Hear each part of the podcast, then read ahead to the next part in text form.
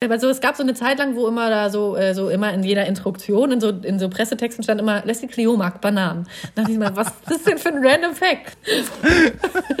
Geil, aber so echt, so, gerade auch wenn so ein Newcomer ne, kommt, dann auch manchmal was er für Pressetexte kriegt, da stehen dann manchmal so Sachen, und ich denke so, okay, dann trinkt sie halt gern Kaffee. Ja, genau. das, wow. Hey, hier ist Hollywood Tramp, dein LGBTQ Podcast. Hallo und herzlich willkommen zu einer neuen Folge vom Hollywood Tram Podcast, dein LGBTQ Podcast. Ich bin Barry und freue mich, dass ihr wieder diesen Sonntag dabei seid. Und an dieser Stelle nochmal ein riesen Dankeschön, dass ihr so fleißig auf Spotify Bewertungen abgegeben habt, weil das kann man ja jetzt machen, Gott sei Dank, bis zu fünf Sterne. Und alle, die jetzt hören und es noch nicht gemacht haben, schämt euch, aber ihr könnt es jetzt, während ihr hört, machen. Ähm, gebt einfach mal eine Punktzahl ab, da freut sich, glaube ich, jeder Podcaster drüber. Und ich habe heute wieder ein tollen Gast am Start. Ähm, es wird sicherlich viel zu besprechen geben. Ich würde sagen, sie ist einer der großen Namen in der deutschen Musiklandschaft ähm, und ich würde sie auch als Powerfrau bezeichnen. Und ich glaube, den Song ähm, I Couldn't Care Less, I Couldn't Care Less, den hat, glaube ich, jeder noch im Kopf. Mittlerweile hat sie ihr eigenes Label und äh, vor wenigen Tagen ist ihr neues Album erschienen, Brave New Woman. Und ich habe sie heute hier, Leslie Clio. Hallo Barry, na, wie geht's denn so? Hallöchen. Gut, gut, mir geht's sehr gut. Vor allem deswegen freue ich mich, dass es geklappt hat, weil was die Hörer nicht wissen, eigentlich wärst du ja Gast bei mir gewesen. Ich hätte dich hier mit, mit schönem Tee und Gebäck und so empfangen bei ja. mir zu Hause und wir hätten das face-to-face -face gemacht, ja. aber durch Covid äh, ging es halt nicht und deswegen bist du in Berlin, ich in Hamburg und wir sehen uns aber über Zoom. Aber immerhin hat es geklappt, oder? Es hat geklappt, die Technik hat sich auch durchgesetzt ähm, und wir sehen uns an und äh, sitzen beide in unseren schönen Wohnungen mit dem schönen Blick und da kann man sich auch richtig drüber freuen. Das stimmt, das stimmt. Zumindest das haben. Auf jeden Fall. Apropos äh, Wohnung, du bist ja auch Hamburgerin gewesen, ne? Ganz lange. Ja. Das stimmt. Und ich habe gelesen, dass du auch auf dem Kiez gewohnt hast, weil ich habe auch ganz ja. lange auf dem Kiez gewohnt. Jetzt bin ich so knapp vorbei. Also ich ja. bin so äh, in der Schanze, für alle, die das nicht kennen, das ist so in Hamburg so der, weiß ich nicht, der, der Szeneviertel, sagt man immer, aber es ist halt so ein bisschen hipper. Und vorher war ich direkt auf dem Kiez Reeperbahn. Du auch, ne? Ja, ich auch. Wo, wo ich wollte nur kurz sagen nochmal, äh, ich freue mich auch da zu sein. Habe ich jetzt noch nicht gesagt. Ich freue mich auch. Schön, dass das geklappt hat. so, ich freue mich. Äh, aber ja, ich habe auch auf dem, ich habe direkt, also ich habe bin oft umgezogen, ehrlich gesagt. Ich habe mal in der Nähe vom Schulterblatt gewohnt, dann habe ich direkt am Hans-Albers-Platz gewohnt. Das war auch ah, abenteuerlich. Mittendrin. Ähm, mittendrin. Dann habe ich wieder in der Schanze gewohnt. Dann, äh, wo war denn das dann? Oh, ist auch schon so lange her. Ich bin echt total schon ewig in Berlin jetzt. Aber genau, Hans-Albers-Platz und dann bin ich, oder war das schon meine letzte Wohnung? Nee, dann bin ich nochmal in die Schanze gezogen und von ja. da aus bin ich nach Berlin gezogen. Ich glaube, du bist auch seit, seit dem Durchbruch, sage ich mal, bist du in Berlin. Ne? Also ich glaube, du ja. musst jetzt über zehn Jahre Berliner ja. sein. Vermisst du manchmal Hamburg? Gibt es irgendwas, was du vermisst? Ähm, nein. ich hasse ähm. dich. Wie kannst du wohl über meine Stadt reden? Nein, ich, ähm, also es, ich bin immer, immer, immer gerne da. Ich bin irgendwie komischerweise immer so um den, ums Reeperbahn-Festival auch da. Nicht immer wegen des Reeperbahn-Festivals, aber irgendwie so zufällig immer um den Dreh. Ähm, ich bin Weihnachten immer da, ich bin meistens Ostern da und zwischendrin bin ich eben auch da. Ich bin viel zum Arbeiten da natürlich. Ähm, ne? Es gibt auch immer wieder viel zu tun in Hamburg für mich. Und dann freue ich mich auch jedes Mal und dann mache ich auch die Runde, besuche alle mal und renne durch, durch was weiß ich, Plant und Blumen oder ans Falkensteiner Ufer und mache den ganzen Quatsch, ähm, den ja. man auf jeden Fall macht macht, wenn man da ist. Und, äh, und liebe das. Ich liebe das sehr. Aber ich bin tatsächlich trotzdem eher Berlinerin geworden. Bin tatsächlich eher umgesiedelt. Ja, witzig. Weil Aber ich hätte keine, ich kann mir keine bessere Heimatstadt vorstellen. So. Ja, das stimmt. Ich sage auch immer, Hamburg ist schön und es ist auch immer schön zurückzukommen, egal wo man ist. Äh, mir geht es umgekehrt auch ja. so mit Berlin. Also ich habe eine Zeit lang sehr lange in Berlin aufgelegt, natürlich durch Covid jetzt nicht mehr, aber ähm, mhm. das ist auch so, man ist immer gerne da, aber als Hamburger ist mir das dann auch zu viel. Also ich kann mir nicht vorstellen, da zu wohnen, aber ich finde es immer schön, da zu sein. So, also man, ja. ne, irgendwie, es ist gut für eine kurze aber Zeit. Aber kommst du aus Hamburg? Ja, also ich komme komme ursprünglich aus dem Iran, bin aber seit wir seit ich, glaube ich, zwei bin, sind wir in Deutschland. Also das heißt, ich bin hier aufgewachsen, geprägt. Ne? Ja. So. Ja, ja. Von daher von Anfang an Hamburger, also kann man ja fast schon sagen, Original-Hamburger, weil mit zwei erinnerst du ja, dich an nichts. Klar, ne? natürlich. natürlich. Leslie, ja. ich habe ja schon gesagt, du bist auf jeden Fall für alle, die ich nicht kenne, Musikerin, wobei ich glaube, also ich habe in meinem Freundeskreis, ich, ich sage ja immer, wer so demnächst im Podcast ist und check immer, wer so ja. kennt. Und den Namen mhm. kennt jeder, aber wie das heutzutage ist, kann dir immer keiner die Musiktitel sagen, aber man kann immer so ansummen mhm. und so. Ähm, mhm. Du hast ja 2012 mit Told You So hattest du ja die erste Single. Ne, dann hast du irgendwie genau. im drei, eigentlich alle zwei Jahre ein Album rausgebracht, was ja schon ja. viel ist, es sei denn, man ist Rihanna und bringt jedes Jahr ein Album raus, zehn Jahre lang. Wobei Rihanna hat ja nur nicht jetzt, mehr. Äh oh, ich warte die ganze Zeit. Und ich denke immer, ganz ehrlich, immer wenn ich so auf Rihannas Profil bin und denke so, oh, warte nicht zu lange, warte nicht zu lange. Aber wenn, selbst wenn, aber es ist ewig hier. Ihr letztes Album ist 2015 ja, gewesen. genau. Also die muss jetzt mal ran. Aber die hat vorher in zehn Jahren zehn Alben rausgebracht. Die hat sozusagen vorgearbeitet. Ja, das stimmt, ne? so, ja, ja, das stimmt ähm, natürlich. Wie guckst du denn, also wie blickst du denn jetzt auf diese Zeit zurück? Also so in diese Zeitspanne, wo halt wirklich alle zwei Jahre mal ein Album rauskam. Also ist das so, wie man sich das vorstellt? War das immer Album, Tour, Stress, nächstes Album? Oder wie siehst du das jetzt rückblickend heute? Nee, es war immer unterschiedlich. Also das erste Album, man sagt immer, für das erste Album hat man sein ganzes Leben lang und sein zweites Album ist dann der große Stress und man hat überhaupt nichts zu erzählen, weil man zwei Jahre nur sein Album promotet hat. also was soll ich denn auf dem zweiten Album erzählen? Das ist immer so dieser Fluch vom zweiten Album. Und ähm, das Klischee habe ich komplett gelebt. Also ich habe das erste Album gefühlt mein Leben lang geschrieben ähm, und dann ähm, hat das sehr viel Erfolg gehabt, was ja auch super ist, hat mich sehr nach oben katapultiert sozusagen. Ähm, und dann war das genau das. Dann habe ich das irgendwie zwei Jahre getourt und äh, Interviews gegeben, dies, das. Und dann war so, ja, okay. Und dann war es mir aber, also mir persönlich war das total wichtig, zwei Jahre später ein Album rauszubringen. Es war nicht so, oh, ich kann jetzt nicht, ich möchte das auf jeden Fall einhalten sozusagen. Und ähm, habe mir dann einfach, glaube ich, ein bisschen zu viel Druck gemacht. Also ich hätte, glaube ich, einfach mal so drei Monate einfach mal so richtig auf die Scheiße hauen müssen, oder wie es heißt. Ähm, so richtig wild leben müssen, um dann äh, was zu erzählen zu haben. Das habe ich aber nicht gemacht. Ich habe eigentlich wirklich nur die Zeit im Studio verbracht und Songs geschrieben. Und deshalb ist, finde ich, also das zweite Album jetzt so in, aus mal allen vier Alben, eigentlich waren es fünf, aber das erzähle ich gleich. Ähm, eigentlich ähm, so, das glaube ich, also auch ein schönes Zeitzeugnis sozusagen, aber es ist eher ein, ähm, äh, ja, so ein, so ein gefällig, sehr gefälliges Album geworden, wenn du weißt, was ich meine. Es ist nicht aus einer richtig krassen Notwendigkeit heraus entstanden. Und dann ähm, nach, als es dann rauskam, das Album, habe ich noch zwei Touren gespielt, das Album, und dann habe ich keinen Bock mehr gehabt. Da habe ich auch keine Power mehr gehabt, da war ich so richtig ähm, empty. Also da war ich so richtig erledigt, so kurz vorm Burnout und gesagt, ich habe keinen Bock mehr. Ich verkaufe alle meine Sachen und gehe nach Hawaii. Hast du ja gemacht tatsächlich, ne? Das habe ich gemacht.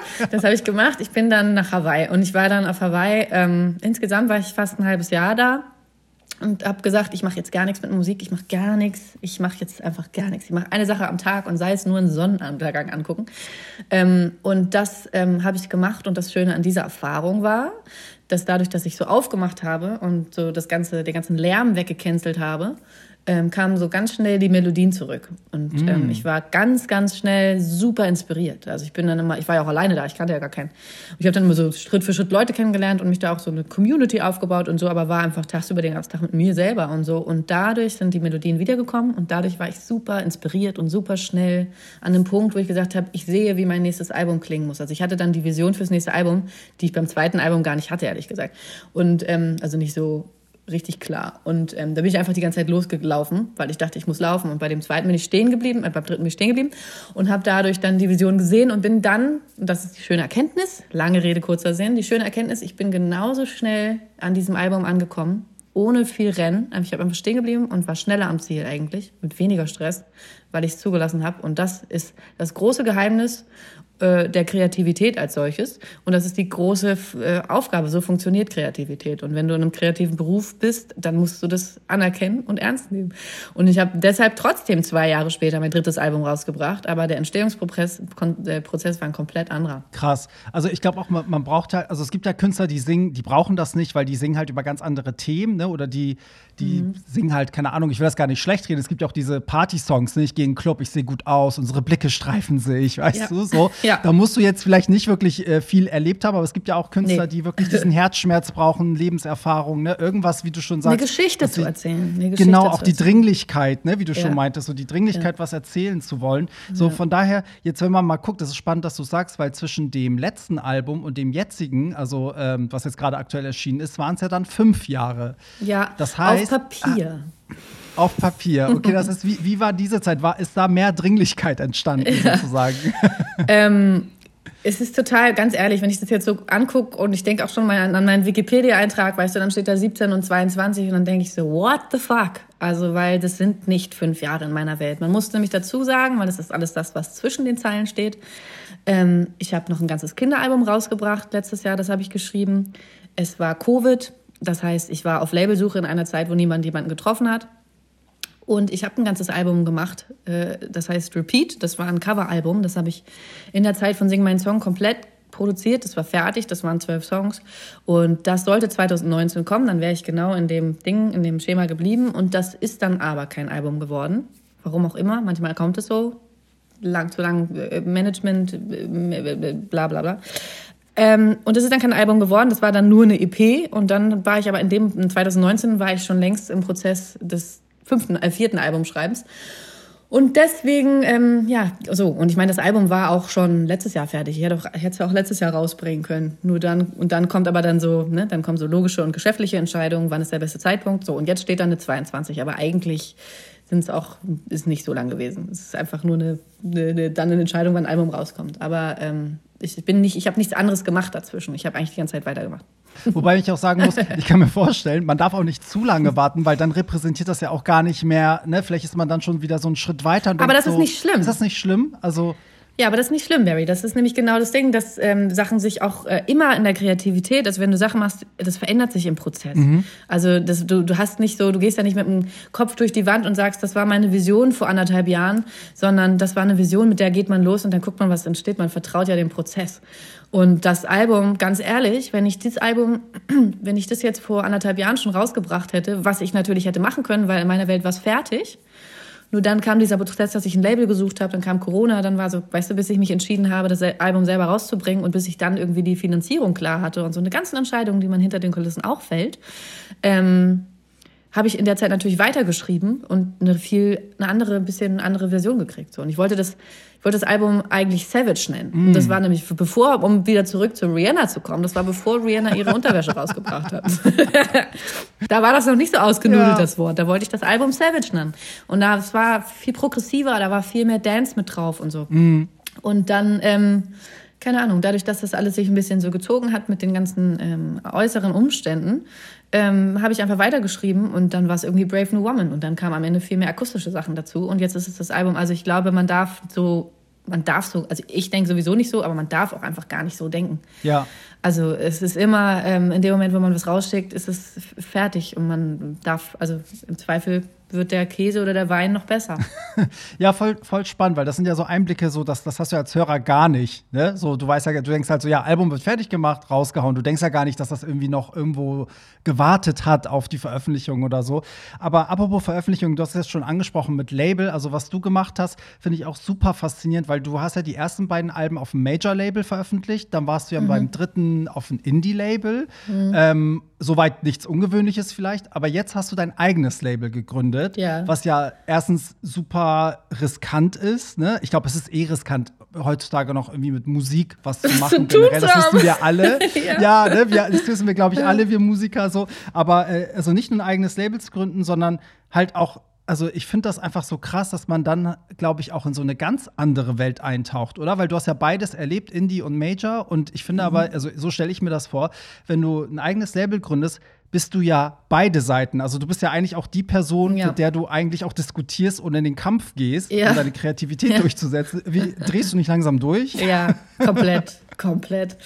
Ähm, komplett. Aber ich habe das als Chance gesehen. Ich habe auch an, ich habe ja, äh, der Grund, warum ich dann mein eigenes Label gegründet habe, war ja nicht irgendwie keine andere Wahl, sondern ich kann das.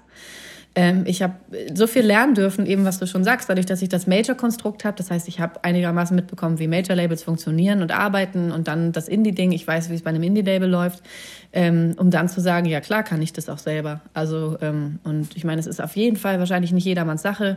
Du hast viel mehr Arbeitszeiten. Im Zweifel ähm, kriegst du, verdienst du erst relativ spät, wenn alle anderen ihre Rechnung schon bezahlt bekommen haben.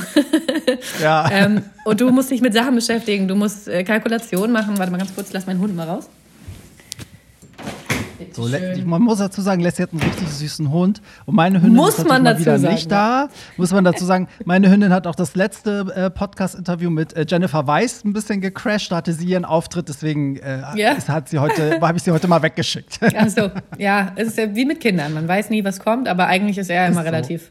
Obwohl neulich hatte ich auch ein Interview, da hat er auch rumgeknurrt. Da habe ich ihn ins, äh, ins äh, Schlafzimmer versetzt. Ähm, wo waren wir nochmal? Mit dem Label, genau. Äh, ja, genau. und ja, du genau. beschäftigst dich natürlich mit vielen Sachen so, wie du es noch nie gemacht hast. Und du kannst niemandem anders die Schuld geben. du kannst auf niemanden schimpfen. Stimmt, stimmt. Du kannst auf niemanden schimpfen. Ähm, wobei man findet immer jemanden. Ähm, nein, aber ähm, es ist in, es ist in Ordnung. Nein, es ist eine große Freiheit, die es mit sich bringt und du hast natürlich alle kreativen Entscheidungen und am Ende des Tages weißt du, eigentlich nicht, was du machst. Du weißt nie, was du machst. Du denkst, du bist komplett bescheuert, das überhaupt zu machen und du hast keinen Plan, was du da machst. Aber dann muss man sich denken, niemand hat einen Plan, was er macht. Wir kommen auf diese Welt, mhm. äh, wir gehen von dieser Welt und dazwischen ist alles nur Tried and Error. Und ähm, insofern, wenn man sich, weißt du, selbst der Präsident weiß nicht, was er macht. Das ist am Ende des Tages, man versucht, ja. man gibt sein Bestes und das habe ich auf jeden Fall getan auf diesem Album. Aber ähm, ich bin jetzt auch gespannt, weil das Album ist jetzt ganz, ganz frisch rausgekommen. Ich habe jetzt noch nicht alle Revisionen, äh, Rezensionen gelesen. Ich habe noch nicht irgendwie, das ist ja gerade ganz frisch auf die Welt gekommen ich bin total gespannt, was es für Feedbacks gibt. Ich habe auch jetzt neulich mal das erste Mal irgendwie drüber nachgedacht, so ja, äh, wie kommt denn das eigentlich an? So bis jetzt habe ich nicht drüber nachgedacht, weil man so damit beschäftigt ist, äh, alles alles erstmal auf den Weg zu bringen, weißt du? Also von Video-Treatments schreiben über was kosten die dann, Kalkulationen schreiben, dann die Videos drehen, die Videos schneiden, die Videos promoten, die Videos äh, Marketingplan, bla bla bla bla bla, der ganze Rattenschwanz, der da mit dran hängt. Und deswegen habe ich bis jetzt einfach noch gar nicht Zeit gehabt, irgendwie überhaupt drüber zu nachzudenken. Aber warum auch, kann es eh nicht ändern. Es ist auf jeden Fall Fall, ähm, ich habe mein Herz reingesteckt. Ich weiß, wofür das Album steht. Können wir ja gleich noch zukommen. Und was da alles, ähm, was das für mich alles ähm, symbolisiert, dieses Album. Und darum, darum ging es mir. Und für mich, das kann ich auch eigentlich direkt sagen, für mich ähm, ist dieses Album einfach, das habe ich, am Ende habe ich dieses Album nur für mich gemacht, beziehungsweise der einzige mhm. Grund, warum es dieses Album gibt, bin ich. Es hat niemand danach gefragt, es hat niemand drauf gewartet, in Anführungszeichen. Es hat niemand äh, mhm. äh, gesagt, geil, machen wir. Ganz im Gegenteil. Ähm, ich gab auch Punkte, wo ich hätte sagen können, ich höre auf. So, äh, wie soll ich das machen? Und ich habe aber an dieses Album geglaubt. Ich habe an mich geglaubt, ich habe auf mich gesetzt und auf mich selbst vertraut und ähm, hatte diese Vision für dieses Album und habe es gemacht. Ich habe äh, hab quasi mir die ganzen Songwriter zusammengesucht, habe mir die Sessions selber organisiert und gebucht. Ich habe äh, mir überlegt, was ich für Songs schreiben will, worum soll es auf dem Album gehen, wo soll's, wo soll's, äh, wonach soll es riechen, wonach soll es schmecken, was ist die Vision, worum geht's, was sind die Themen, die übergeordneten Themen. Mhm. Ähm, bis hin zu, ähm, wie produziere ich die Songs jetzt, wer produziert jetzt welchen Song wie. Ich habe auch Songs selber produziert, komplett alleine. Ähm, und äh, ja, wie wird es jetzt gemischt? Was ist die Reihenfolge auf dem Album? Und dann bis hin zum Release-Plan. Wann kommt die erste Single? Was ist die letzte Single? Und wann kommt das Album? Und so eine Sachen. Ne? Also wirklich einfach alles. Unfassbar. Und man wächst mit seinen, ja, aber man wächst mit seinen Aufgaben. Und jetzt kann ja. ich sagen, ich hätte schon Bock auf ein Label wieder. aber ich bin daran gewachsen. Und am Ende ist doch das Einzige, was also meine Grundmotivation fürs Leben ist immer die Neugier und irgendwie, weißt du, und weiterzukommen und neu dazu zu lernen und irgendwie neue, neue Horizonterweiterungen, etc. Und das habe ich auf jeden Fall mit diesem Album. Ich bin an diesem Album wahnsinnig gewachsen. Aber so die Grundthemen überhaupt, kann ich ja auch direkt mal erzählen. Das letzte Album war halt super dark, ne? Es war Darkness is a Filler, Purple und es hat so diese ganze Dunkelheit zugelassen, die ich so auf dem auf Hawaii quasi zugelassen habe. Also nach dem das zweite Album ist ein bisschen shiny, happy ähm, und das äh, dritte Album ist halt so, es lässt Dunkelheit zu. Es ist auf jeden Fall mein dunkelstes Album. Und ähm, jetzt denkt aber jeder, Leslie, jetzt denkt aber jeder, oh Gott, die war auf Hawaii. Also auf Hawaii denkt ja jeder an Sonnenschein, Strand, das, so Best Life ever. Und da entsteht bei dir ein dunkles Album. Ja. was, hey, was ist da los? Ja, aber das, äh, was ist los mit Aber dir? ja, du hast recht. Also Purple war im Vergleich zu den Vorgängeralben wirklich düsterer. Also ja. Aber da, also auch schon als ich Promo fürs zweite Album gemacht habe, äh, fürs dritte Album, habe ich auch immer gesagt, na ja, aber das ist am Ende kommt es nicht drauf an, wo du bist, es kommt drauf an, was du hier drin fühlst und wie es dir geht. Und du kannst auch am Stimmt im, auch, im, ja. Äh, Trouble in Paradise, weißt du? Du kannst auch, äh, du, du kannst auch am absolut dunkelsten Ort trotzdem noch Sonne im Herzen haben und andersrum. Und ähm, deswegen, also ich, das, ja, gutes Argument, aber nö, war nicht so. Also ich hab, ähm, bin da viel durch dunkle Dschungel gelaufen. und habe das einfach alles zugelassen und habe das quasi verarbeitet ähm, und äh, zugelassen. Das ist das Aller, Allerwichtigste, gerade als Künstlerin, aber als Mensch auch, dass du ehrlich mit dir bist und dass du ähm, dich in Sachen reinsetzen, dass du den Mut hast, dich in Sachen reinzusetzen, egal was es ist, weißt du, egal wie weh es tut, aber alles, was du runterschluckst und verdrängst, kommt irgendwie anders raus. Und ähm, gerade für mich ist es natürlich auch Futter. Ist Futter, ähm, was draus zu machen, das ist mir großer, großer Segen und das Glück als Künstlerin, dass ich alles verarbeiten kann. Ich kann, ich muss nicht, weißt du, ich, das, das ist schon meine Therapie sozusagen. Und ähm, dementsprechend klingt dieses Album so. Aber auch musikalisch ist das Album auch mega collagiert. Es ist Indie, das ist das von allen das absolute Most Indie-Album. Es ist total verschachtelt und das ist so ein bisschen, da habe ich übrigens, um wieder auf Rihanna zu kommen, äh, das Anti, das Ja. letzte Album hat mich total geprägt. Das habe ich auf Hawaii super viel gehört, ähm, weil das auch so ist. Es ist auch so, also da sind auch sechs Minuten Songs drauf und dann kommt noch ein anderer Beat nach irgendwas und es ist super verschachtelt von den Beats her. Das hat mich Ja, also ja. Rihanna Anti, Rihanna Anti war echt eins der so der äh, Inspo-Alben. Hast du auch so Album. gefeiert? Ja, weil es war ja so Hart. 50-50. Die Hälfte hat es ja gehasst, weil die Hits, wo Ja. waren die Hits, ne? Immer dieses, Ja. wo sind die Hits? Aber ich fand auch, ich so, ey, das war, also das war richtig anti, also ne, anti aller Total. Regeln auch so. Ja, Ich liebe ja. ja auch sowas, also gerade auch, weil ich vom Auflegen komme, ne, wenn dann so ein Song dann sich anhört, als würde das jetzt in so einem Remix übergehen und dann überlappt das, also, ey, da, da, da Ja. also da heul ich vor Freude, weißt du so. Das Ja. ist echt, Und das Ja. habe ich halt bei dem letzten Album einfach so gemacht. Also da sind auch Songs drauf, die sind so sechs oder sieben Minuten und da Ja. ändert sich noch mal was und da kommt ein komplett anderer Beat und so. Das ist super.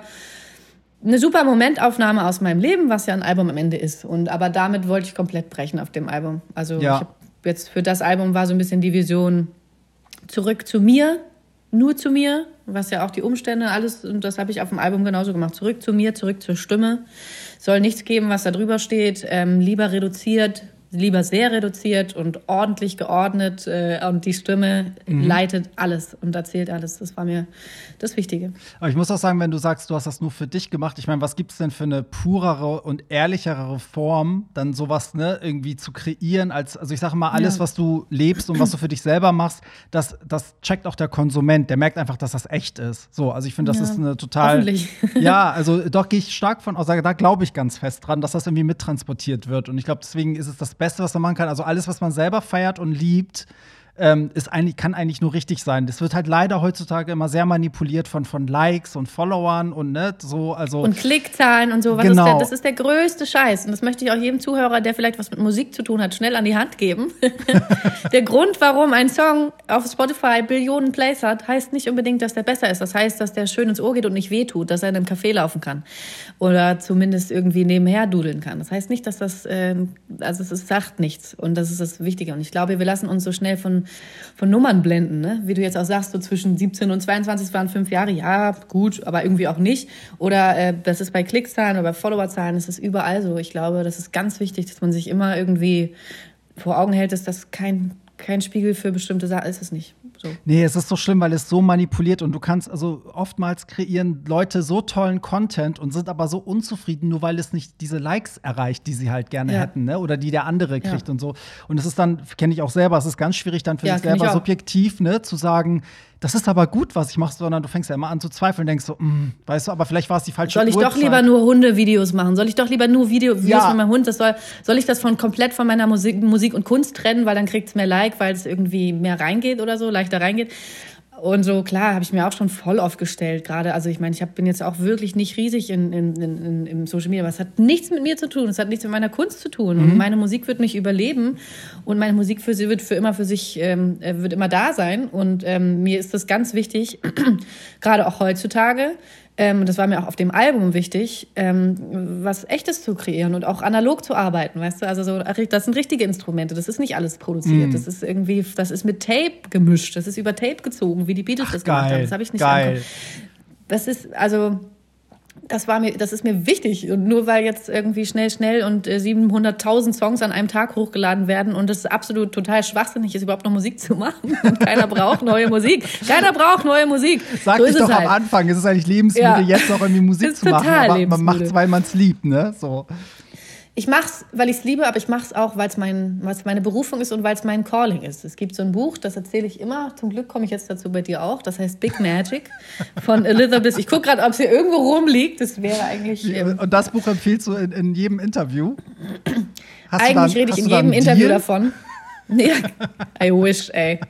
Aber irgendwann werde ich sie treffen und dann werde ich ihr das erzählen. Nee, sag mal nochmal Ähm, den Titel, jetzt bin ich gespannt. Wie, wie, welches Buch ist Big das? Magic, Big Magic von Elizabeth Gilbert. Und, ähm, und dem Buch, in dem Buch nur, geht's nur um Kreativität als solches. Also sie ist halt Schriftstellerin und ihr Bezug zu Kreativität, ihr Verhältnis oder ihre Beziehung zur Kreativität. Und ähm, das ist meine absolute Bibel, weil es zu 100 Prozent ähm, genau das ist. Und ich glaube, das kann man vielleicht nicht nachvollziehen, wenn man nicht in einem kreativen Beruf ist.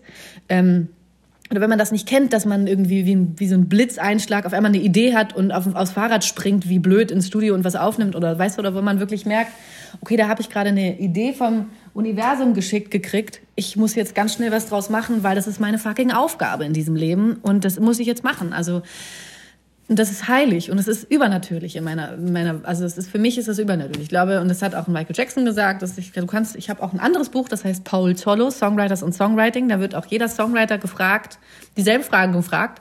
So ein fettes Buch. Glaubst du, dass deine Ideen aus dir rauskommen oder dass das irgendwie übernatürlich ist? Und 90 Prozent durch die Bank. Nee, das kommt von irgendwo in mich rein. Deshalb nehme ich es wahr. Das ist was Heiliges, das ist was Spirituelles. Alle. Weil es sich so anfühlt. Ja. Und das ist das Ding, warum ich dieses Leben so mache, warum ich das mache, weil ich diese Ideen kriege. Ich habe halt irgendwann habe ich es halt ernst genommen. Ich habe als, weißt du, als, als Kind zwar immer schon gesagt, ich werde Sängerin und das war für mich immer alles schon klar.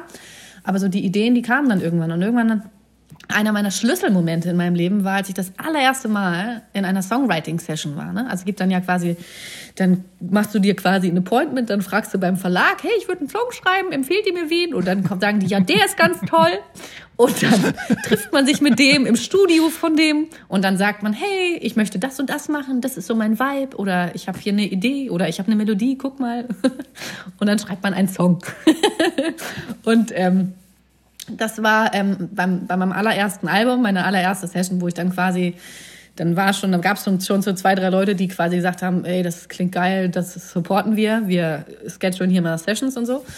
Und dann war ich das allererste Mal in der Session mit jemandem, der Songwriter ist vom Beruf. Der macht nichts anderes, der schreibt für andere Künstler mit Songs. Ja. Und das war so einer der Schlüsselmomente meines Lebens. Da war ich irgendwie, ich weiß nicht, da war ich 23 oder so. Und das war der Schlüsselmoment meines Lebens. Das war richtig, da ist, so, da ist so mein Kopf ist so aufgegangen, der Himmel wurde so licht und da kam so ein Engelschor. ich kenne sowas, ich kenne sowas. Mein Gehirn funktioniert genauso. Weißt du? Du bist gefunden, du bist ja. angekommen. Ja. Du bist gefunden, du hast deinen Platz im Leben gefunden. Und es war so ein krasser Moment, weil ich dachte, wie, du machst das Beruf? Das ist ein Beruf. Das heißt, die Melodien, die ich immer in mein Handy singe, da mache ich dann was draus. Das kommt nicht einfach nur so. Also es ist halt, weißt du, was du seit Jahren so machst und überhaupt nicht weißt, warum. Und von dem Moment an wusste ich einfach, das ist das, was ich für den Rest meines Lebens machen werde. Ich werde, ich bin Songwriterin, dafür bin ich auf dieser Welt, deshalb kriege ich diese Melodien die ganze Zeit geschickt und diese Ideen. Und ähm, seitdem mache ich das und ich bin, ähm, bin dieser Muse treu. Und jetzt zurück zum Thema. Natürlich ist es äh, wahnsinnig heutzutage und Musik ist ein Wegwerfprodukt geworden und es ist krass, was passiert. Ich glaube aber trotzdem dran. Ich glaube trotzdem noch an das Konzept Album. Ich glaube trotzdem noch an den Beruf Künstlerin und das ist nochmal was anderes als jetzt irgendwie das auf anderen Ebenen zu machen. Ich bin Voll. Vollblutkünstlerin, ich lebe Vision, ich lebe meine Ideen und dann mache ich ein Album draus und selbst wenn nur eine, wenn nur die Berg, Eisbergspitze des, äh, des Albums sozusagen ein Song weit reicht und hervorlugt, braucht es trotzdem den Rest des Eisbergs unter Wasser, um hochzukommen. So. Ja, ja. Und das ist für mich ein Album. Ich habe das gerade so mitgefühlt, weil tatsächlich, also das wird mir jetzt erst klar, bei mir war es eigentlich genauso. Ich habe als Kind meine Kassettenspieler irgendwie an einem Mischpult angeschlossen und wusste überhaupt nicht, warum ich das ja, warum? mache und was ich da will, aber ich wusste, ich will genau. Sachen ineinander mischen so ja. und irgendwann und damals war das ja auch nicht mit Internet, dass du das googeln konntest, sondern nee, es war dann irgendwann nee. so, dass dass wir dann irgendwie zum Mediamarkt gefahren sind, mein Vater und ich und ich habe dann zu dem Verkäufer gesagt, ich will Musik ineinander mischen. Ich will von dem einen Song die Vocals und von dem anderen den Beat und er so, ja, das geht nicht, da gibt's und so, ne? So. Und irgendwann später habe ich mir dann mit 15 habe ich mir Plattenspieler geholt und es war wirklich auch dieser Licht, also dieser Moment, wo ich dann meine ersten drei Vinyls gekauft habe und dann anfingen die Beats zu, match, zu matchen und dann es den ersten Übergang gab, da war ich so, oh mein Gott, das. Ja. Ne, genau das und nichts anderes. Aber und es ist so random. Und glaubst du nicht, dass das ein Grund, dass du so, dass es einen Grund gibt, dass du das hattest, dass du deswegen auf der Welt bist, wenn das so instinktiv ist? Irgendwie schon. Ich, ich glaube das schon. Ich habe mich in den letzten zwei Jahren so ein bisschen verloren, weil natürlich die Clubs, die Events, alles steht still. Und ich habe dann immer gemerkt, ja. dass ich natürlich auf Social Media, auch da kommen wir wieder zum Thema Social Media, dass ich anfing ja. halt andere Sachen zu machen, nur um meine Followerschaft so ein bisschen zu pleasen, ne, so. Und habe mich Entertain, sehr, ja. und, und ich habe immer gemerkt, das fühlte sich alles immer nicht so ganz so richtig an, weil ich habe dann auch mal witzige Reels gemacht, irgendwelche witzigen Sketche, aber ich bin keiner, der morgens aufsteht und lustige Sketches im Kopf. Also ich bin kein Comedian, Ja. ne? So. Ja, genau. Und irgendwann Ja. habe ich gemerkt, so, ey, nein, bleib bei deiner Musik. Ich versuche jetzt auch gerade wieder so ein bisschen zurück dahin zu kommen, weil es ist einfach so, Musik ist jetzt auch nicht das, was am meisten geliked wird. Also ich habe im Zweifel für ein, für ein Bild in Badehose am Strand viel mehr Likes, als wenn ich ein DJ-Set hochlade. Und dadurch rede Aber ich mir ein, es ist wertlos, weißt du? Ja, ja, genau. Das ist halt das der ist Fehler. Die, ähm, das ist, ja, das ist, jetzt fällt mir das Wort nicht ein, das Richtige, aber das, das ist die Versuchung. Ja, ja. Das ist die Versuchung, das ist so der Apfel im Paradies, der sagt, hier, äh, mach nur noch Bikini-Fotos oder Genau. Hundevideos. Und ähm, weil es halt dann schnelle Likes abgreift und du dann mehr Reichweite hast und dann in, äh, in anderen Augen dann wieder mehr wert bist oder so, deinen Ja. Marktwert steigerst. Aber ich habe mir immer geschworen, dass das alles irgendwie auch irgendwie wieder vergeht und Leute das irgendwann checken oder dahinter blicken und am Ende niemand kann das, niemand kann Leslie Clio sein. Niemand kann meine Stimme haben, niemand kann meine Ideen haben, niemand kann meine Art von Singen und meine Kunst so machen. Niemand. Ja, ja. Jeder andere kann sich im Bikini, jeder andere kann sich im Bikini präsentieren und jeder andere kann Hundevideos machen. Das stimmt.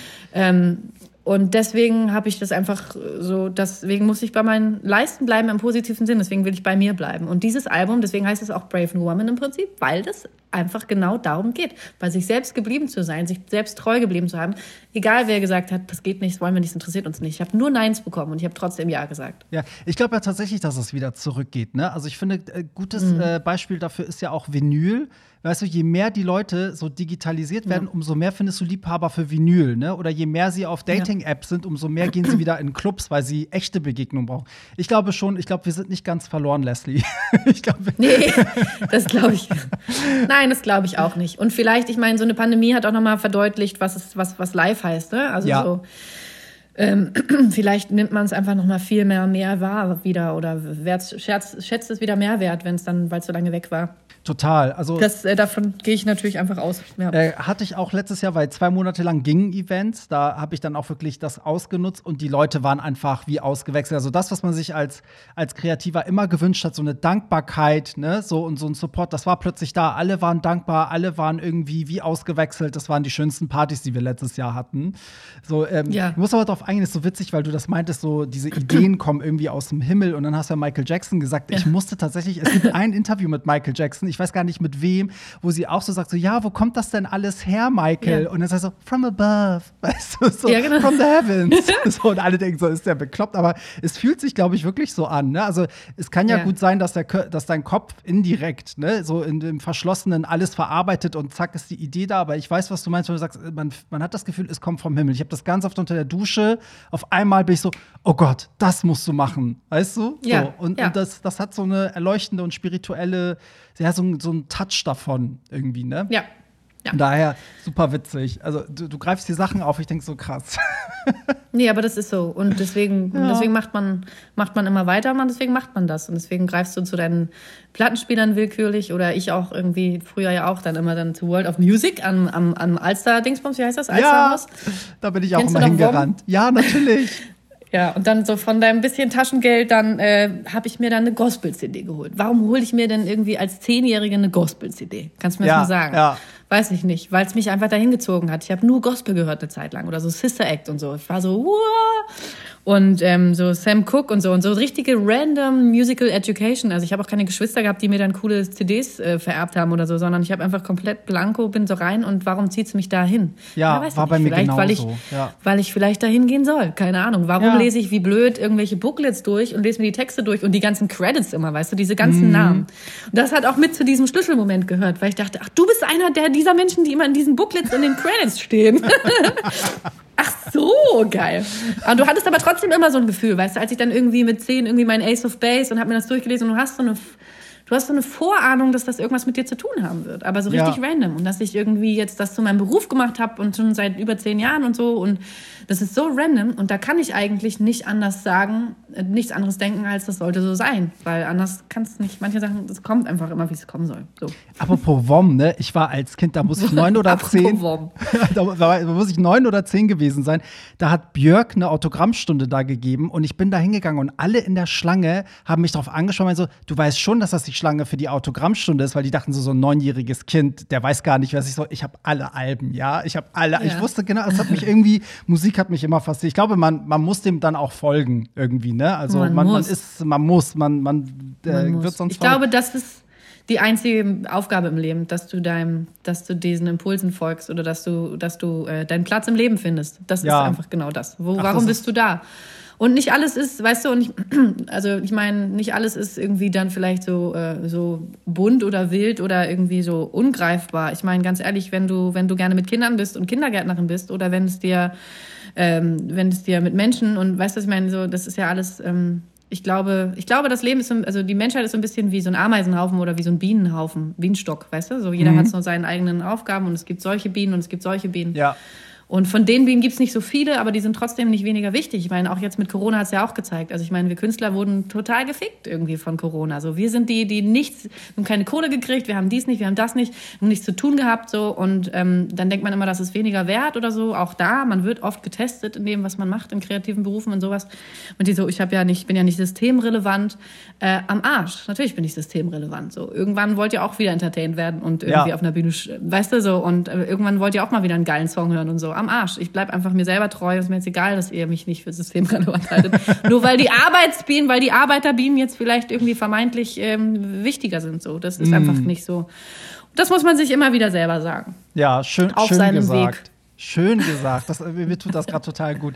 Ähm, eine andere Sache, worauf ich dich unbedingt ansprechen muss, ist natürlich, dass du äh, mit deinem Label auch vor allen Dingen, ähm, ich hoffe, ich habe das richtig gelesen und verstanden, dass du vor allen Dingen Frauen eingestellt hast, also so ein Frauenteam ja. hast. Ne? So. Ja. Und man muss sagen, es gibt immer so zwei, zwei Sachen. Also zum einen finde ich immer, wenn man ein Label, also wenn man sich ähm, selber ein Label aufbaut, kommt das ja oft von so einem negativen Ort, dass Leute dann über Major-Labels irgendwie schlecht reden und sagen, oh, die bösen Plattenfirmen. Ich mhm. glaube gar nicht, dass das wirklich immer so sein muss, weil es sagt ja schon Firma, ne? es ist halt eine Firma und oftmals geht es dann auch um Verkaufszahlen und wenn du nicht verkaufst, Komplett. dann Ne, dann bist du auch aus der Gastro, also dann auch ein Edeka schmeißt dein Produkt raus, wenn es keiner kauft. Ne? Ja. So. Ja. Ähm, aber bei dir habe ich das Gefühl, dass das ja gar nicht aus so einem negativen Ort kam, weil du meintest ja auch eben gerade im Gespräch, ich würde auch wieder zurück zu einem La äh, großen Label gehen. Ähm, kann aber dann ein anderer Grund gewesen sein, dass du eben mal ein anderes Team haben wolltest, als ähm, halt immer diese Männerteams, was man ja oft mhm. auch sieht, ne, bei großen mhm. Positionen. Immer diese, ich will jetzt mhm. gar nicht den, den, weißen Mann wieder so ankreiden, ja, ja. aber es ist ja oftmals. Haben wir ja doch nicht. Ne? Einmal darf man das. Ähm. Einmal darf man das. Der Joker ist jetzt verspielt. ähm. Nee, war das so ein ähm. Beweggrund, um auch zu sagen, ey, ich mache jetzt mein eigenes Ding, weil dann kann ich auch die Frauen supporten? Ähm, nee, also das, das, also das, ähm, das die Entscheidung, ein Label zu fällen, war jetzt völlig unabhängig davon, wen ich dann einstelle. Das war einfach nur so, wie kriege ich mein Baby auf die Welt? Ähm, was ist jetzt der nächste richtige Schritt für mich, dieses Album zu machen? Wie kriege ich dieses Album in die Welt? So, das war mein Grund, Label zu gründen. Ähm, und dann war aber der nächste Schritt, also da waren noch ein paar Schritte dazwischen, aber dann so, wo es dann darum ging, okay, wer ist denn das Team um das, um das Album herum? Wer promotet das? Wer macht V-Promo? Wer macht Radiopromo? Wer macht Produktmanagement? Wer macht Management? Bla bla. Und da habe ich mir Frauen gesucht. Und zwar aus dem Grund, weil wir einfach ein krass männerdominiertes Business sind. Und es sind ähm, einfach alles fast nur Männer sozusagen. Wir haben immer noch keine Quote. Es wird auch nicht so viel dagegen unternommen, äh, jetzt irgendwie so regelmäßig. Insofern habe ich gesagt, naja, aber der einzige Grund, der einzige die einzige Lösung gegen so eine patriarchalische Sackgasse ist, äh, Frauen einzustellen. Das ist tatsächlich ganz einfach. Das ist einzige, die einzige Lösung. Und deswegen habe ich gesagt, naja, man kann da jetzt immer drüber reden oder man kann es machen. Und ich war jetzt das erste Mal in der Position, das einfach zu machen und zu ähm, praktizieren, was ich predige sozusagen oder was viele predigen. Und deswegen habe ich einfach gesagt, komm, dann ähm, wir haben auch, also ich meine, es gibt auch der eine oder andere Posten hat auch einen Mann als Assistent. so ist es schon. Aber das, das Core-Team sind alles Frauen. Das sind alles Frauen, die ich über die Jahre im Business kennengelernt habe, die vielleicht früher auch bei Major Label in der Festanstellung, die, mit denen ich dort zusammengearbeitet habe, die jetzt selbstständig sind oder Frauen, von denen ich viel Positives gehört habe, die mir empfohlen worden sind oder Leute, die ich einfach immer schon beobachtet habe und gesagt, wenn ich irgendwann in der Position bin, mit der würde ich gerne mal arbeiten, die macht einen geilen Job. Und ich glaube, ähm, so, das hat mich automatisch wahrscheinlich dahin gezogen zu diesen Frauen. Es war nie so, dass ich gesagt habe, ich werde hier auf gar keinen Fall Männer einstellen. Das hat sich aber so ein bisschen einfach ein bisschen einfach organisch so entwickelt, dass ich gesagt habe, komm, das sind und am Ende war es dann so und ich glaube, naja, so am Ende war es dann so die letzten zwei Posten noch offen waren und wir dann aber irgendwie schon sechs Frauen waren, dachte so, nee, jetzt Jetzt bleiben wir dabei. ich glaube ja, dass oft gerade schwule Männer das nicht so nachvollziehen können, weil zum Beispiel die Musikbranche ist eine Branche, genauso wie die Modebranche, wo queere Menschen einfach viel akzeptierter sind, oftmals. Ja, da hat man es ein bisschen leichter, als jetzt, wenn man auf dem Bau arbeitet, sage ich mal. Ja. Äh, um so ein Bild zu kriegen, ne? was sind denn so die großen Struggles, die man eigentlich als Frau hat? Weil ich glaube, ganz viele können sich das gar nicht vorstellen. Und es gibt tatsächlich mhm. auch ein Zitat von Lady Gaga, die hat jetzt gerade in einem Interview mit Jake Gyllenhaal, da haben sie so äh, Schauspieler zu Schauspieler Schauspieler sich interviewt und da hat sie auch gesagt, dass das Patriarch Patriarchat die Frauen komplett zerstört, aber die, es wurden so viele Tools für die Frauen geschaffen, wie Make-up, tolle Kleider, ne, Haar, äh, ähm, verschiedene Frisuren und so, damit sie ihren Schmerz übertönen können, also vergraben können. Mhm sozusagen. Ne? Mhm. Ne? So, und das fand ich total krass, weil ich, da, ich hatte das Gefühl, da passiert so viel, was, was zum Beispiel ich als Mann mir gar nicht vorstellen kann, weil ich, ne, so, weil mir das in der mhm. Art ja nicht passiert. Also ähm, ich habe relativ viele emanzipierte oder Emanzipationsbücher hier in meinem Bücherschrank. Ähm, das früher auch das immer irgendwie hat mich, äh, mich gefressen. Also von ähm, Jermaine Greer über ähm, äh, Gloria Steinem und die ganzen, also ich habe sie alle im Schrank hier. Und die viele Thesen sind zum Beispiel auch, ich meine, ähm, Frauen durften vor ein paar Jahren noch nicht wählen, sozusagen. Oder in vielen äh, Teilen der Welt sind Frauen noch immer noch unterdrückt. Und es ist alles noch nicht so lange her, dass Frauen gar nichts durften in, auf der Welt. So, und es ist alles noch nicht so lange her. Und es waren quasi und äh, der Sektor Schönheit, also Beauty, war das einzige, was Frauen zugesprochen wurden. Das war das einzige, auf dem, auf das einzige Parkett, auf dem Frauen sich bewegen durften. Es gab Wissenschaft, es gab äh, Landwirtschaft, es gab Wirtschaft, es gab Industrialisierung, bla bla bla. Das waren alles Sachen, wo nur Männer aktiv waren. Und was haben die Frauen gemacht, neben Kinder hochziehen und so? Das war der Beauty-Sektor. Das heißt, sich mit Schönheit und mit Aussehen und mit all das zu beflogen. Deswegen gibt's, deswegen sind das auch heute noch die typischen Frauenberufe sozusagen, weil das geschichtlich äh, so passiert ist. Ähm, das ändert sich jetzt gerade, aber wir blicken auf äh, 100 Jahrhunderte zurück, wo das so war. Deswegen geht das alles nicht so schnell. Und deswegen bin ich zum Beispiel auch ein großer Verfechter von der Frauenquote, weil wenn ich sage, wenn wir irgendwie in diese ganzen Sektoren, die über Jahrhunderte durchs Patriarchat rein männlich sind, dann brauchen wir vielleicht eine Quote, weil von alleine stellt keiner jetzt irgendwie jemanden ein, den er nicht kennt oder der anders ist als man selber. Also man stellt immer sich selbst irgendwie ein. Weißt du, was ich meine? Egon, Egon stellt seinen Sohn ein, weil, also so ist es halt. Und um das aufzustechen, brauchen wir die Quote. Das haben wir in Amerika auch mit verschiedenen ethnischen Gruppen im Fernsehen auch so gehabt. Da gibt's auch die Quoten, anders wäre es nicht passiert, sind wir ehrlich. Aber ähm, das ist zur, zur, zur, zur Quote. Und aber deine andere Frage war, was war deine erste Frage, dass ich, ähm, was ich äh, ändern muss oder was äh, mir, was ich sehe als Frau, was du quasi, genau, mhm. genau, was, ja. was dir da so widerfährt als Frau, ne, so gerade in der Musikszene. Also wird man dann einfach mit Vorschlägen nicht ernst genommen oder ne, als Püppchen behandelt. Ja. Ich glaube, das Problem, kann ich dir direkt sagen, das ist jetzt nämlich dann die andere Antwort, genau, ähm, ist ähm, Diversität. Wir haben einen Riesenmangel an Diversität. Es gibt, ähm, es gibt die Typ Helene Fischer, es gibt äh, Typ Sarah Connor. Weißt du, es ist so irgendwie äh, schön oder irgendwie so, das, oder es gibt das liebe Mädchen mit der Gitarre. Das ist alles nicht besonders, ähm, das, ist, das bietet nicht besonders viel Angriffsfläche. So. Und ähm, das ist so dieser Typ Frau, der akzeptiert wird. Und der wird deshalb akzeptiert, weil es nur Männer in diesen Etagen gibt und Männer sind die Entscheidungsmacher in der Musikindustrie, jetzt zum Beispiel in Deutschland, die das sehen wollen und die das durchboxen und die das tolerieren sozusagen. Ähm, und ich hoffe, mir ist jetzt keiner böse, dass ich das sage, aber das ist genau das Problem. Ich meine, wir haben eine, äh, Männer, männliche Künstler sind divers. Die können das, die können das, die können das. Und ähm, die, die es wirklich an die Spitze, an die Top-Notch, Top-Notch von Frauen, ist alles der gleiche Typ. Und deswegen glauben, glaube ich, braucht es mehr Frauen in Chefetagen, die das auch genauso sehen, sie sagen, es ist wichtig, wir sind divers, es gibt solche Frauen, es gibt solche Frauen, es gibt auch solche Künstlerinnen und solche Frauen und ähm, wir dürfen auch, wir sollten vielleicht auch mal eine Musikerin zulassen, die über Wut, die Wut thematisiert, die wütend ist die trotzdem im Mainstream stattfinden darf. Oder ich meine, wir haben natürlich jetzt auf der anderen Seite haben wir dann irgendwie, weiß ich nicht, so Shirin David oder so das super, ähm, super Urban, das kommt ja jetzt auch durch, ähm, Urban, aber das ist wieder das andere Extrem. Und ich meine, ich kann zum Beispiel für mich sprechen, so ich hab, ich bin gern, ich bin nicht, ich bin nicht gerne gefällig, ich bin nicht immer das liebe Mädchen, war ich nie. Ich habe eine Meinung, ich habe, weißt du, ich bin auch wütend, habe trotzdem keine Lust, in Strapsen vom Schrank zu springen. Es ist so, es muss doch was dazwischen geben, so und ähm, ich glaube, dafür braucht es Frauen in den Entscheidungsetagen. Ja, Safe. vor, vor allen Dingen kannst du auch nicht mehr mit dem Argument kommen, dass äh, die breite Masse das will. Also du kannst ja auch nicht sagen, nee, eine Nee. ne dicke Frau will keiner sehen oder hören, weil im Ausland haben wir das ja. Also wir haben ne, Leute wie Lizzo. Lizzo. Ne, also es Ja. gibt von allem eigentlich genug im Ausland, aber du hast recht. Also hier in Deutschland, das ist interessant und ich finde auch, dass Und es gibt ja nicht, wenn du es runterbrichst, es gibt nicht viele Menschen in Deutschland, die das entscheiden. Es gibt zehn Entscheidungsmacher. und Das Mhm. sind alles weiße Männer. Ja, und, und deswegen ist auch diese Musiklandschaft so, wie sie ist. Also ich muss auch sagen, Ja. ne, also auch wenn man guckt, was die Männer dürfen und was die Frauen nicht dürfen. Also du hast ja auch gesagt, Sarah Connor. Also ich meine, dass Sarah Connor heute so rumläuft, wie sie rumläuft, also das hat über 10, 15 Jahre gedauert. Am Anfang war sie auch die, die im Bikini auftreten musste. Ne? Und die hat sich da auch irgendwie dahin kämpfen müssen, glaube ich.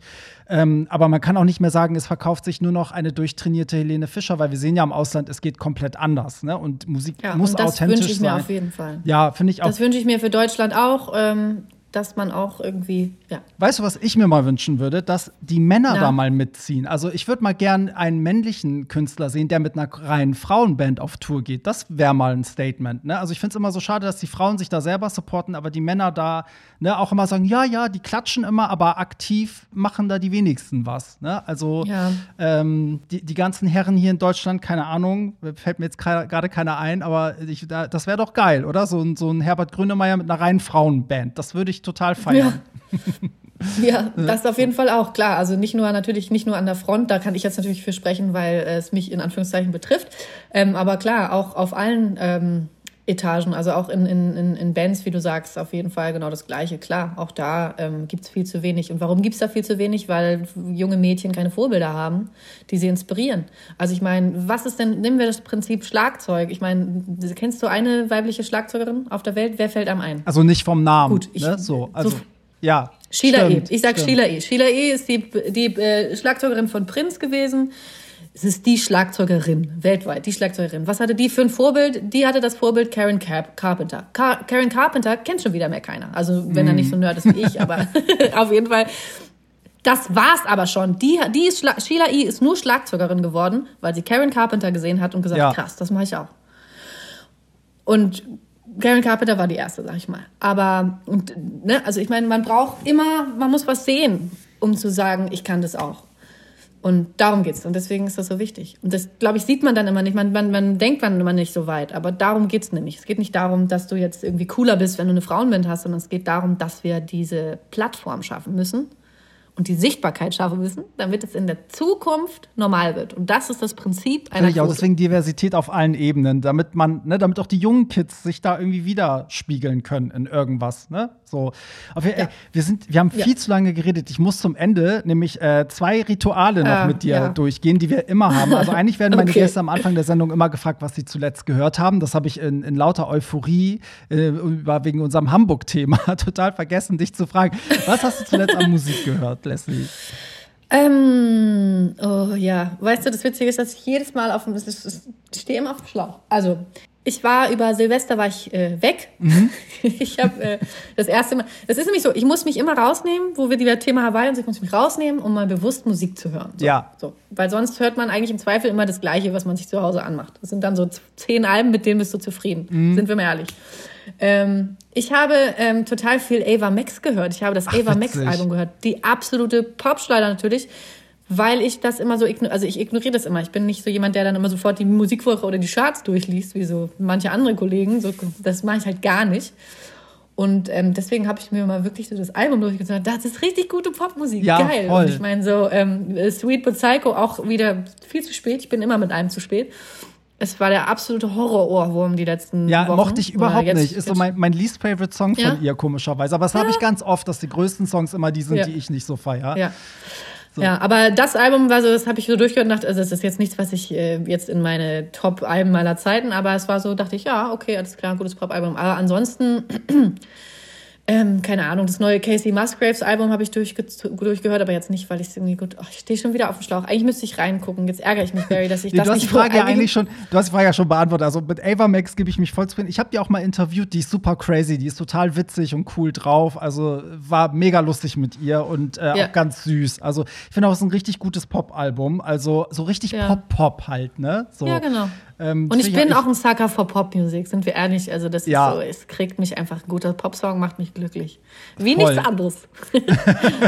Ja, witzigerweise, ich habe gerade so ein, so ein, so ein Brandy-Revival. Ich habe jetzt irgendwie so alte Brandy-Alben nochmal gehört und habe ich gedacht, ey, I keiner ain't macht mehr, if you Ja,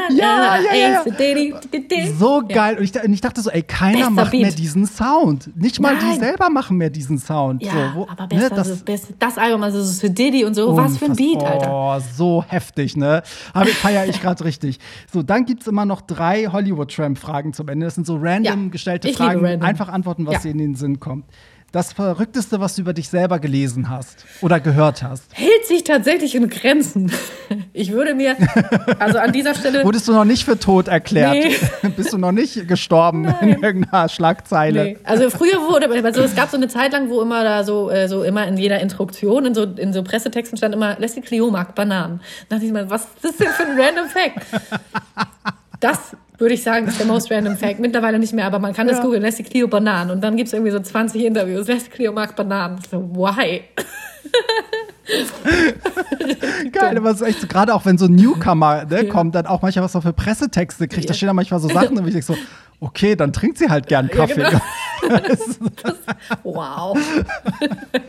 So, nächste Frage. Du darfst beim Super Bowl die Halftime-Show spielen. Yes. Wer ist dein Special Act? Es gibt ja mal so einen Überraschungsakt, den man sich dann dazu holt. Boah, da habe ich noch nie drüber nachgedacht. Oh, weiß ich nicht. Also ich fand die Weekend-Show mega nice. Übrigens, also so, und ich fand auch die Diana, also meine Lieb, das kann ich ja vielleicht, das ist nicht die Frage, aber meine Lieblings-Super Bowl-Shows of all time sind die von Diana Ross. Wo sie im Helikopter da wegfliegt. Diana So Ross geil. und äh, Weekend fand ich auch gut. Aber wer wäre mein Special Guest? Weiß ich nicht, du vielleicht.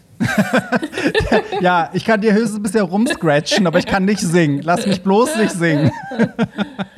Weil Celine Dion, komm, nimm es Celine Dion, My Heart Will Go On, das lasse ich dir. Das ist dann Ah, so zwischen meinen. So ein Break in deinem Song und dann so kommt Celine Dion aus Ja, dem genau. Boden mit Every Nebel. Night. Ja, das machen wir. das fühle ich richtig gut. Äh, welcher Promi wärst du gern für einen Tag? Beyoncé vielleicht. Es ist Ja. schon so die Qu- Queen of, ähm, also so, es ist so krass, also so, ja, doch. Also vielleicht Beyoncé an einem regulären Pressetag oder so. Ich glaube, ich finde das auch spannend, weil von, ich finde, man kriegt gar keinen Einblick mehr in wer sie wirklich ist. Ne? Also Ja. ich würde auch mal gern wissen, wie die so wirklich ist. Die gibt ja auch keine Interviews und gar nichts mehr irgendwie. Kaum, nee. Warum auch? Also Ja, braucht sie nicht. hat er ne? Nee, aber, oder die wäre ich auf jeden Fall mal kurz, ja. Oder ich wäre auch gerne mal kurz Celine Dion. Mal einmal so singen. einmal, den, einmal den Mund aufmachen und so singen. Toll. Ja, stimmt, ey, das, das stimmt. Ach ja, ich, ich glaube, also ich, ich glaube, jetzt hast du mich gepackt, weil Beyoncé, da geht mir jetzt so viel durch den Kopf. Ich glaube, das ist wirklich eine Person, wo kein Mensch weiß, ob das, ob die nicht einfach immer nice, geil spielt und in Wirklichkeit voll die Zicke Eben, ist. deswegen wäre ich sie so halt gerne nicht. mal. Deswegen Ja, ist das meine ja, Antwort, ja. weil ich dachte so, das würde ich gerne mal. Was geht Das in ich ihrem Kopf vor? Ja, das stimmt. Ach, Leslie, es, es war ein Fest. Lass mich zum, zum Ja. Abschluss sagen: Brave New Woman ist draußen seit Freitag. Dein neues Richtig. Album gibt es Ja. überall. Ist alles markiert und verlinkt. Und ähm, du hast eine Tour geplant. Da bin ich immer zurzeit ja noch vorsichtig, weil ich bin auch mit meinen Veranstaltungen immer so. Äh, Ich auch. aber Ende März. Du hast ein bisschen Chancen, sagen Ja. wir so. ähm, ich glaube, sechs oder sieben Termine. Was, wie sehr glaubst du, dass das stattfindet? Wie, wie sehr drückst du dir selbst Sehr, ich glaube sehr, dass das stattfindet. Ich glaube sehr, sehr, dass es Ja, stattfindet. ich- Ich, ich kann ja hoffe nur auch. sehr glauben. Ich kann ja nur, ich, es wäre ja blöd, jetzt irgendwie nur halb so viel zu proben oder nur sich halb so viel Mühe zu geben, weil man denkt, Ja. es findet eh nicht statt. Ich gebe natürlich 100% Gas in jetzt den Vorbereitungen. Ähm, und freue mich, wenn es stattfindet. Und ich meine, wir spielen zum Glück jetzt nicht äh, die riesen Arenen. Mhm. Das heißt, die Wahrscheinlichkeit steigt noch mal so ein bisschen mit diesem Impfzwang Impf, äh, Zwang sozusagen. Stimmt, stimmt. Ähm, und deswegen gehe ich einfach davon aus, dass es klappt. Auch wenn es emotional weit weg ist. Es ist äh, zeitlich nicht mehr so weit, aber emotional ist es trotzdem noch weit weg, weil es einfach so lange her ist. Ja. Also, ich habe halt einfach drei Jahre Schlafanzug getragen gefühlt. Das ist so ein bisschen das Ding. Was war doch mal live. Wer bin ich live? dein Aber Bühnenoutfit dann, kommst du im Schlafanzug auf die Bühne und das ist dein neuer Style dann. nee, eher ja, komplettes Gegenteil. Eher komplettes Gegenteil. Eher so ein komplett übertriebenes Kostüm, damit man so sich richtig wieder rein ins geil. über Ja, das Gegenteil. ach, richtig gut. Ja, also ich denke mal, Tickets kriegt man über deinen Social Media, ne? Ist wahrscheinlich auch alles verlinkt. Äh, oder bei läuft, Eventim, ne? Eventim oder überall, wo es Tickets gibt, genau, gibt es die Tickets für die Tour, die Brave New Woman Tour. Genau. Zum Album. Und jetzt haben wir es auch gar nicht mehr geschafft, über die letzte Single zu sprechen, weil die war so abgefahren, die ist so abtempo und du hast da irgendwie so ein geiles Kostüm und mit Choreo. Deswegen hier mein Tipp an alle Hörer, guckt euch die, die letzte, yeah. äh, die aktuelle Some Leslie Single an. Turbo, I get me. Genau, weil, weil alles, was man nicht mit Leslie verbindet, ist da. Also Choreo ja? und äh, ja, irgendwie schon. Also mich hat das total umgehauen. Ich finde es richtig, richtig gut. Also mein Tipp auch an euch. Leslie, ich danke dir vielmals und ich hoffe, dass wir uns dann live on Tour in Hamburg sehen. Danke dir, Barry. Du bist auf jeden Fall auf der Gästeliste und äh, komm vorbei. Bist herzlich eingeladen. Bringen bringen wir ihn mit, äh, viele mit. und, äh, ja, vielen Dank. Genau. Nee, und kaufen Sie jetzt mein Album. Richtig. und, und folgt mir auf Instagram. Ja, so, also an alle zu Hause vielen Dank fürs Zuhören und wie immer Lob und Kritik an Hollywood Tramp. Äh, auf Instagram ist alles in den Shownotes äh, verlinkt und wir hören uns nächsten Sonntag wieder zum Hollywood Tramp Podcast. Bis dann. Bye. Bye. Das war's. Nicht traurig sein. Mehr Hollywood Tramp findest du im Netz unter hollywoodtramp.de und bei Instagram at hollywoodtramp.